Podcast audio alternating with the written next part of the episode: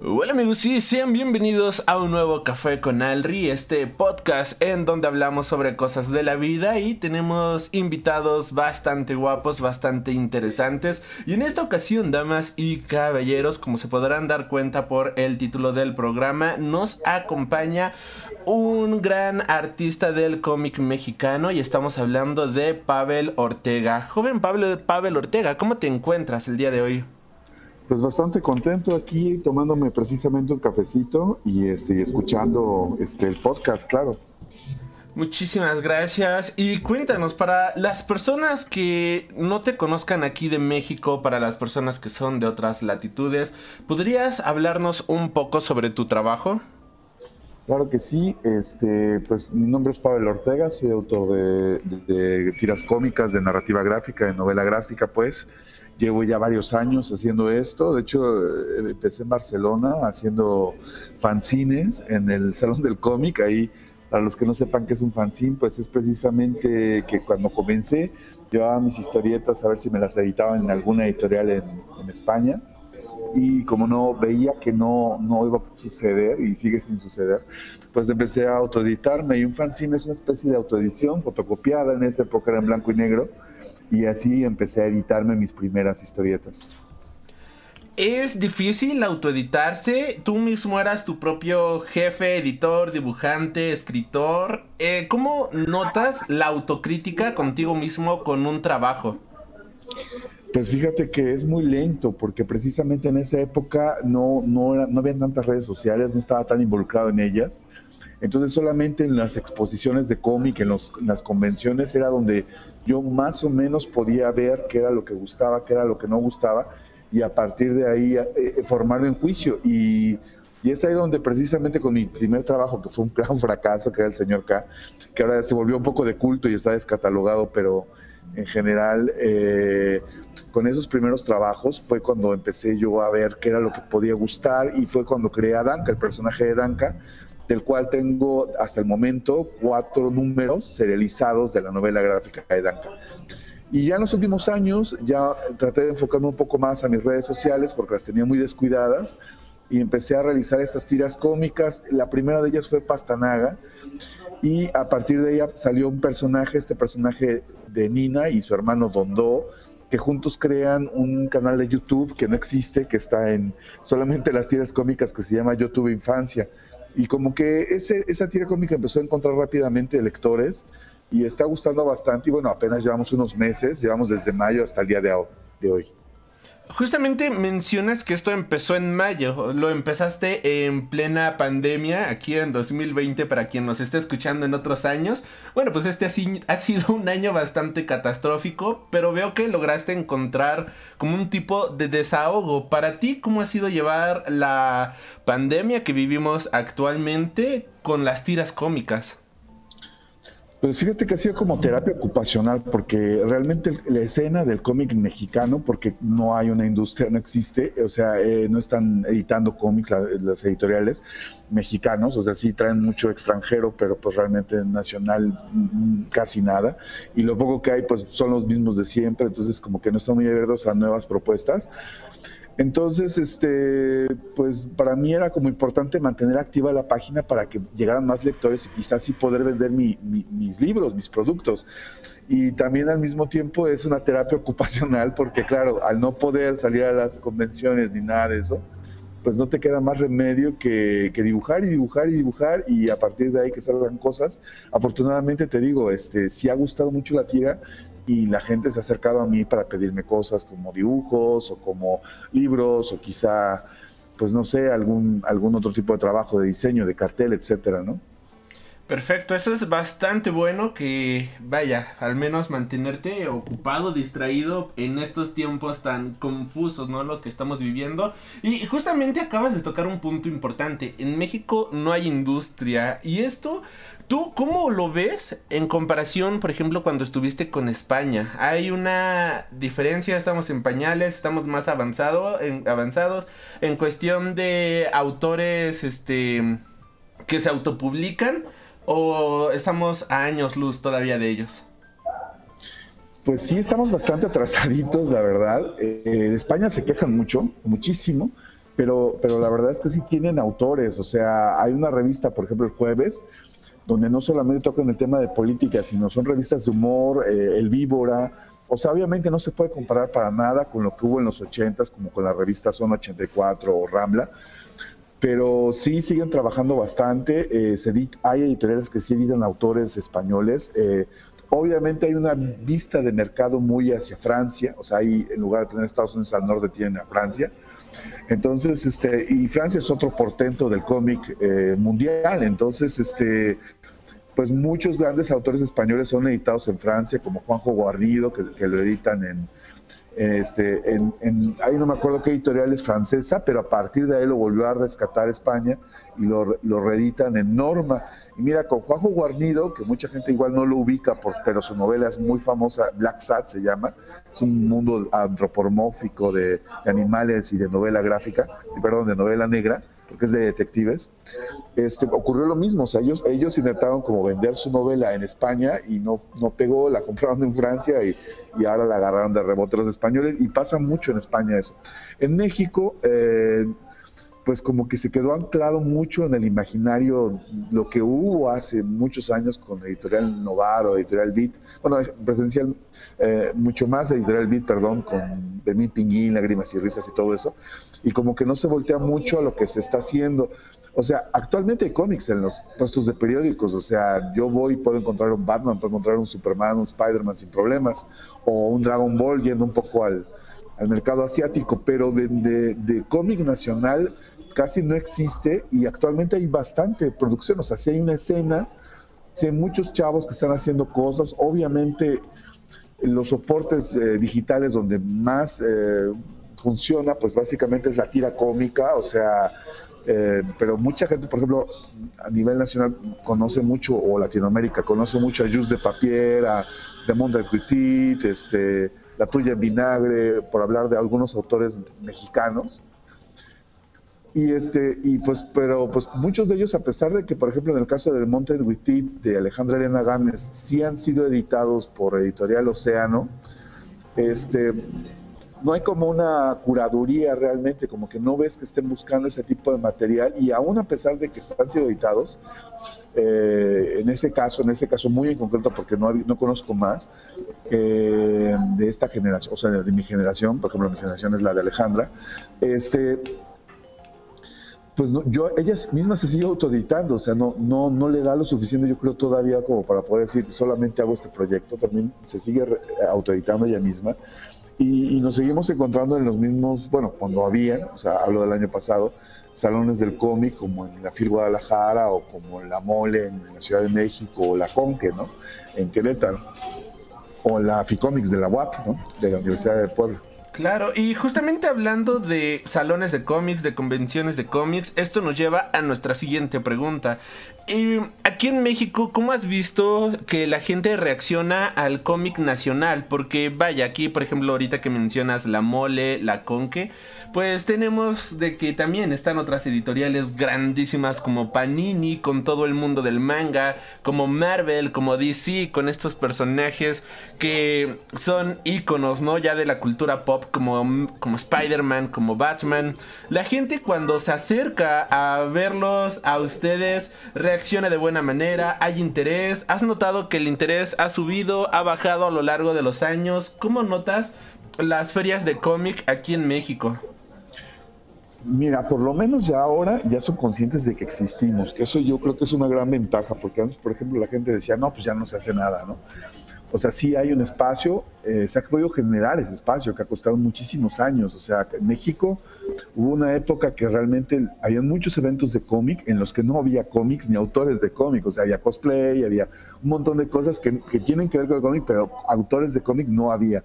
Entonces el hecho de que ahora ya empiezan a haber algunos lugares donde empiezan a darle cierto espacio, pues ya es, una, es, un, es un avance para lo que es México. Luego, por otro lado, este, hay, hay chavos o, gente que nos sigue por redes sociales, por las tiras precisamente, y a partir de ahí les da mucho gusto y hemos podido crear un público para, para algunos autores. Pero por desgracia, pues sí sigue siendo todavía muy fuerte la sombra de los de los otros productos extranjeros, porque pues obviamente tienen todo, todo, todo de su, a su favor, como las películas, como el merchandising, todo ese tipo de cosas que ya están pues dentro de, lo que es la, nuestra cultura de consumo, ¿no? O sea, puedes ver gente que tenga una camiseta de Spider-Man o de Snoopy, y, pero igual no haya, leído jamás un cómic de ellos, ¿no? Entonces, este, o solo haya visto las películas. Entonces, pues bueno, nosotros estamos creando un contenido, yo creo que estamos ya llegando a ese punto en que ya hay tanto contenido que a lo mejor en algún momento algunos cineastas mexicanos o creadores de contenido, eh, actores o animado, pues empiecen a voltear un poco a lo que estamos haciendo y tal vez empiecen a crear ese tipo de contenidos, pero de momento pues todavía estamos bastante en pañales y está todavía pues cocinándose eso, ¿no? Perfecto, y hablando de este tema del contenido que existe actualmente, hemos visto también varios concursos, ¿no? Concursos para este X premio, concurso de editoriales y demás. Estos concursos en México merecen la pena, por ejemplo, a diferencia de otros lugares, por ejemplo, estaba viendo que en Estados Unidos luego hacen este como eventos, ¿no? Concursos para participar y que te edite una editorial grande, ¿no? Por ejemplo, lo que hacía este DC Comics de haz una historia en 24 horas y las mejores historias este pues van a ser consideradas para una publicación, ¿no? ¿Algo así merece la pena en México o has visto que esto ocurra en este país? Bueno, en Estados Unidos, cualquier cosa que se haga en Estados Unidos nunca va a tener la misma repercusión en México. O sea, en, Estados Unidos tienen resueltas muchísimas cosas como la distribución. O sea, sí hay una industria editorial y, por más golpeada que esté ahorita por el COVID, de todas maneras eh, está ya, ya establecido. O sea, hay una estructura. En México no existe nada de eso. Ahora, por otro lado, también no somos un país pequeño. Eh, somos un país inmenso. Tenemos 33 estados, tenemos cientos de miles de millones de personas que viven en este país y los apoyos de ese tipo pues son mínimos, son minúsculos. O sea, si yo te dijera que, por ejemplo, creo que en la escena actual somos 50 personas, pues es ridículo comparado con, yo creo que 50 autores serían lo, que habría en un solo estado de Estados Unidos, por ejemplo, ¿no?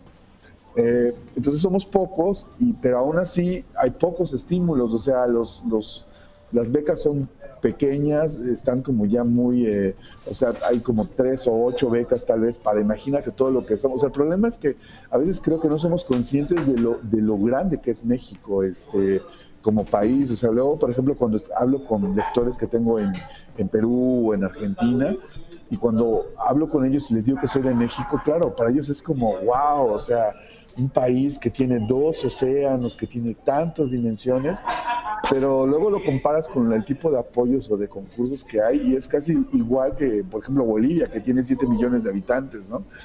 Entonces sí es un poco como desesperante, sin embargo, creo que este que esas cosas están cambiando poco a poco y en algún momento pues yo creo que la gente se va a dar cuenta de que estamos creando contenido y que está, sobre todo que es un contenido que tiene mucha calidad y que tendría que estar que en lugar de estar solamente eh, consumiendo de otros países, deberíamos empezar a producir para que nos, nos, consuman también en otros países ¿no? y nos conozcan.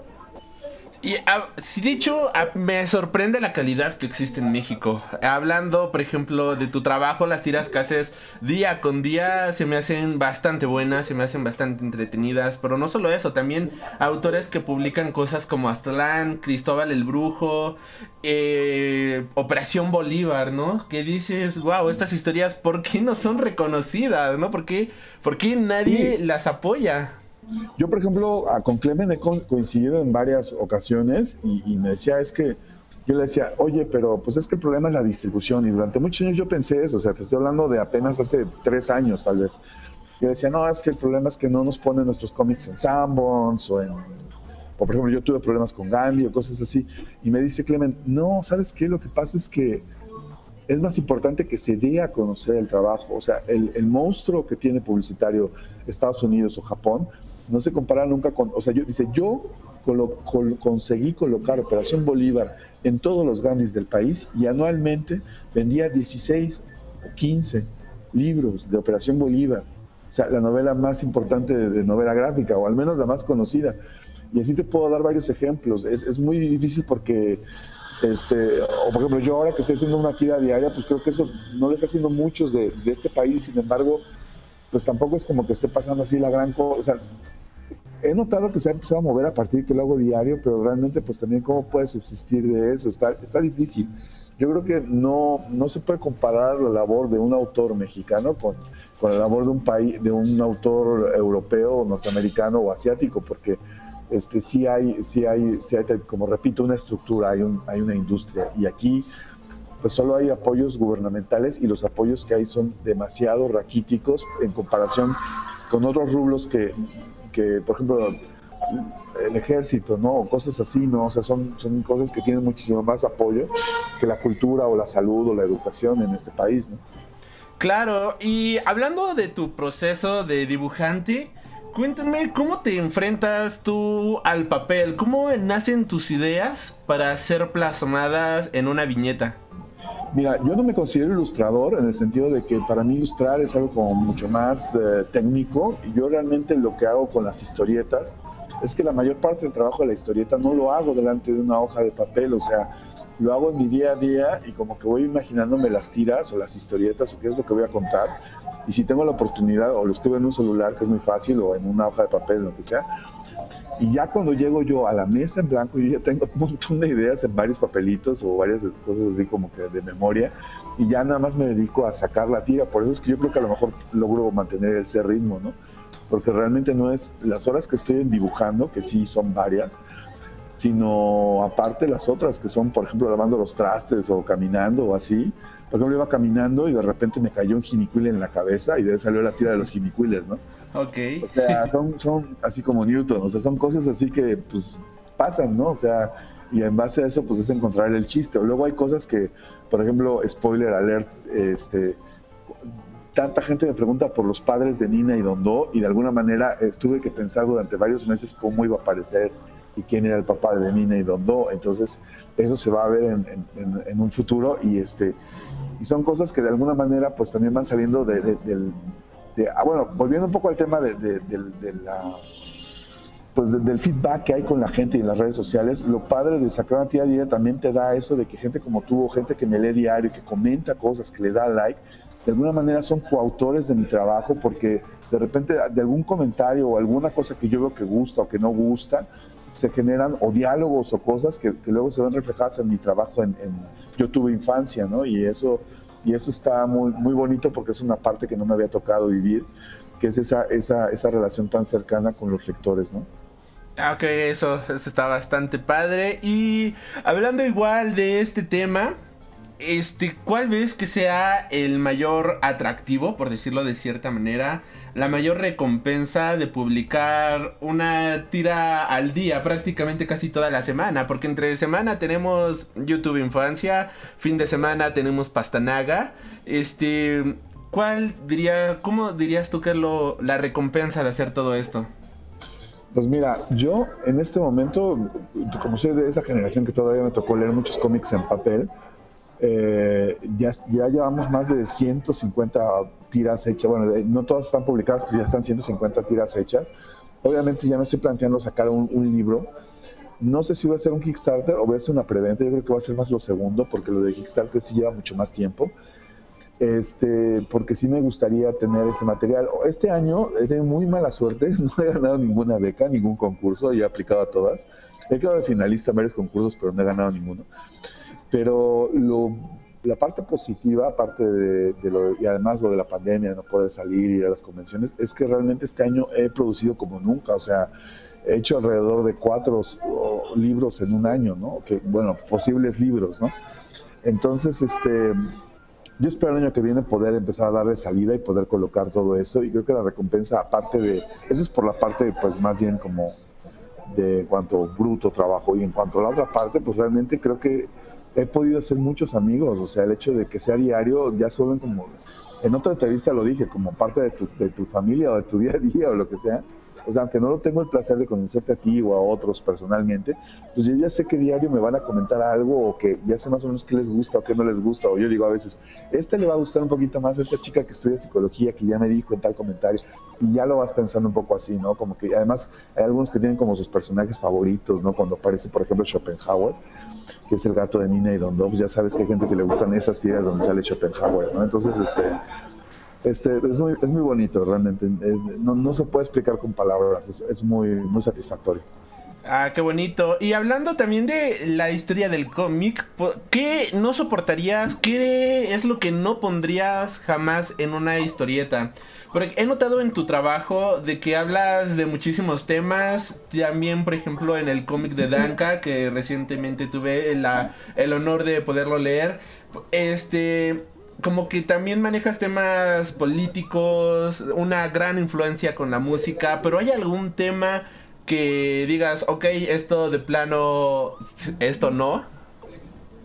Pues mira, yo eh, no me gusta, por ejemplo, la cuestión política, política, así tal como se, como se entiende en este país, de partidos políticos, de personajes de la vida política, profesional, como los diputados, todo eso, porque siento yo que, pues al final todos son un poco lo mismo pero hay gente que se dedica a hacer eso, cartón político, y tiene que hablar de esos personajes. Ese tipo de humor a mí no me, no me, no me satisface, porque además yo creo que tiendes, o sea, inevitablemente, y no es culpa de los dibujantes, acabas siendo repetitivo, ¿no? O sea, yo he visto tiras de, de Miguel de la Madrid, incluso he visto autores de, cartón político que copian cartones de hace 40 años y son exactamente la misma problemática y es todo muy parecido y no me gusta mucho eso. Luego la parte pues como muy violenta, muy sexual, tampoco como que me, atrae demasiado. De hecho prefiero más la sensualidad, pero en otro, de hecho no la he tocado. O sea, es, creo que en la parte de novela gráfica mi influencia cinematográficamente ha sido como muy Steven Spielberg, entonces es como que me gusta mucho ese tipo de cine de los Goonies, de, este, de Volver al Futuro, cosas así, porque es mucho el tipo de cine con el que crecí y en la tira cómica mis influencias han sido mucho Mafalda o, Carlitos y Snoopy porque este, eh, mantienen ese humor como que pues lo puede leer cualquiera y sobre todo trasciende su propia época. O sea, tú puedes leer Mafalda que fue escrita hace 50 años y, dibujada y es, tan vigente. Yo creo que eso es lo que, lo que siempre aspiro con mi trabajo, que, que en algún punto mi trabajo pues pueda trascender esa barrera del tiempo y que la puedan disfrutar tanto los jóvenes de esta época como los de dentro de aquí a 30, 40 años y todavía existe la humanidad, ¿no? Ok, eso está bastante bien. Y hablando de influencias, apenas tuve la oportunidad de leer tu trabajo de El Principito, que la verdad es una adaptación quizás un poco diferente, oscura, claro, a lo que uno podría imaginar. ¿Cómo fue tu proceso, proceso de creación para esta obra tan icónica? Pues mira, eh, fueron dos cosas. Iba yo caminando, hacía mucho calor y me, estaba y había acabado de leer un artículo donde hablaban de, cómo el recurso tan vital para la vida, porque la verdad es que sin agua no podríamos existir ninguno de nosotros los seres vivos, sea animal, perro, gato, persona, planta. Y este y, estaba todo eh, con esto del fracking y todo esto en beneficio de, pues, de, una, de una compañía refresquera, ¿no?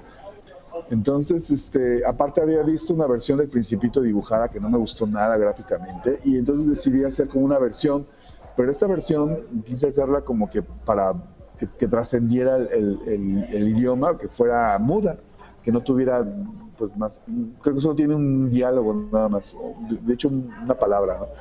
Entonces, este, quería que fuera completamente sin diálogos y que eso le permitiera pues la entrada a otros países y que pudiera este, ser leída pues, y consumida de esa manera muy rápida y muy fácil para la gente. Entonces hice esta versión, no es una adaptación del Principito, es una versión.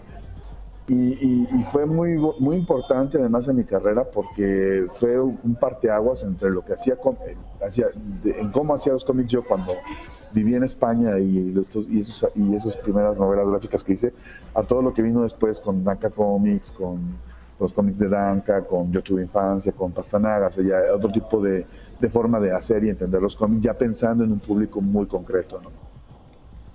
Ok, hablando de estos libros este, que te han inspirado, ¿cuál dirías que es un libro que te ha marcado, ya sea libro o cómic, que también pudieras recomendarnos?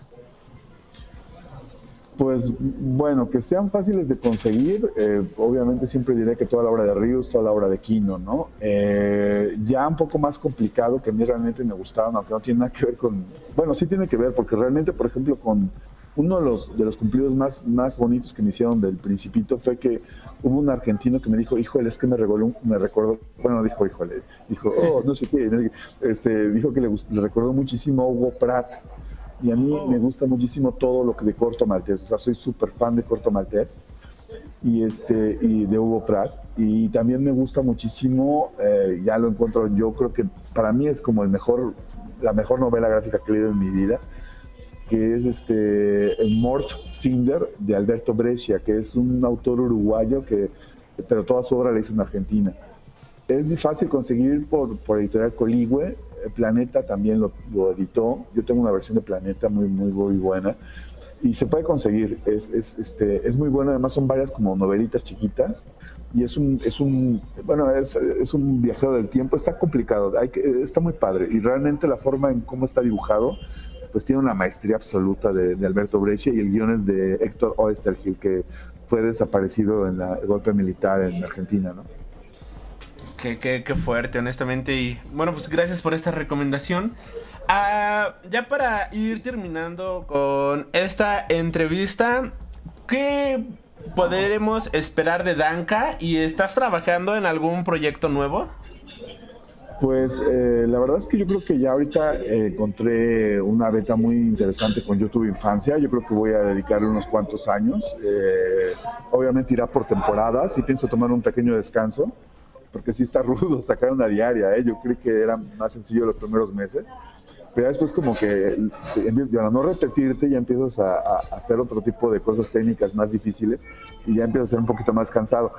Pero este, aparte me queda pendiente el número 5 de Danca, que es con el que cierro toda la historia. Obviamente por la pandemia no pude vender casi nada del número 4, lo cual dilata muchísimo la salida del número 5, pero eventualmente pienso dibujarlo. Eh, y pues bueno, y participé en un par de concursos, los cuales hice dos proyectos que en algún momento pues espero encontrar salida, no sea con qué editorial o si los serán autoeditados.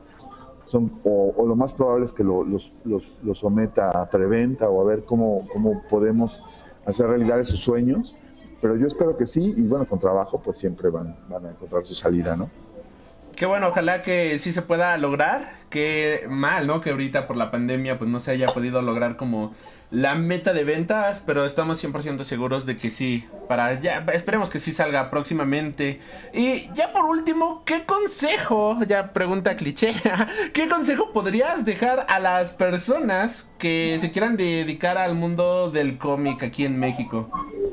Bueno, yo basado en mi experiencia siempre doy el mismo consejo porque hice El Señor K, que son 400 páginas, luego hice, bueno, esta serie de novelas gráficas que ya cuando las termine van a ser 500. Este, y a color, eh, pues que no traten de abarcar demasiado. Yo veo que los trabajos que realmente han calado mucho más en México, como por ejemplo Juice de Papier o de Monte o La Tuya Vinagre, comenzaron así como, como yo tuve infancia, así como ejercicios muy pequeños eh, donde tratan de poner todo lo que saben en, cuatro viñetas, en cinco viñetas, que no traten de, correr antes de caminar y que, con poco traten de hacer mucho, que vean las limitaciones que tiene este país de por sí, pero que, eh, traten de aprovechar esas limitaciones y convertirlas en, en, este, pues, en cosas positivas, ¿no? en cosas que les puedan servir. ¿no? Perfecto, muchísimas gracias. Y pues ya nada más para cerrar, ¿podrías recordarnos cuáles son tus eh, redes de comunicación? La gente dónde puede contactarte, dónde puede comprar tus productos. Eh, sí, estoy, bueno, básicamente la que más uso es Facebook. Estoy como Danka Comics, pero ojo, eh, Comics no está escrito con C, está escrito con dos Ks. Entonces, este, sí, eh, es Comics con K. De hecho, es porque lo había escrito así en, checo y me gustó mucho. Entonces se llama Danka Comics. Eh, en Facebook. Y seguramente con el hashtag Tanka Comics pueden encontrarme tanto en Instagram como en Facebook. Aunque en Instagram estoy como Pavel Ortega Comics con X al final. Perfecto, igual cualquier cosa en la cajita de la descripción. Les vamos a dejar aquí sus puntos de comunicación. Y bueno, Pavel, muchísimas gracias por tu tiempo. De verdad ha sido todo un honor tenerte aquí de invitado. Muchísimas gracias. ¿Y algo más que gustes agregar? ¿Palabras pues finales? Pues nada, que muchas gracias a todos ustedes por abrirnos todos estos espacios. Ah, pues aquí quien está agradecido somos nosotros. Y gracias a todos ustedes por habernos escuchado el día de hoy. Si has llegado hasta aquí, recuerda suscribirte para no perderte ningún programa nuevo cada semana. Recuerda estar al pendiente de nuestras demás entrevistas. Muchas gracias por habernos escuchado y nos estaremos reencontrando. Hasta la próxima.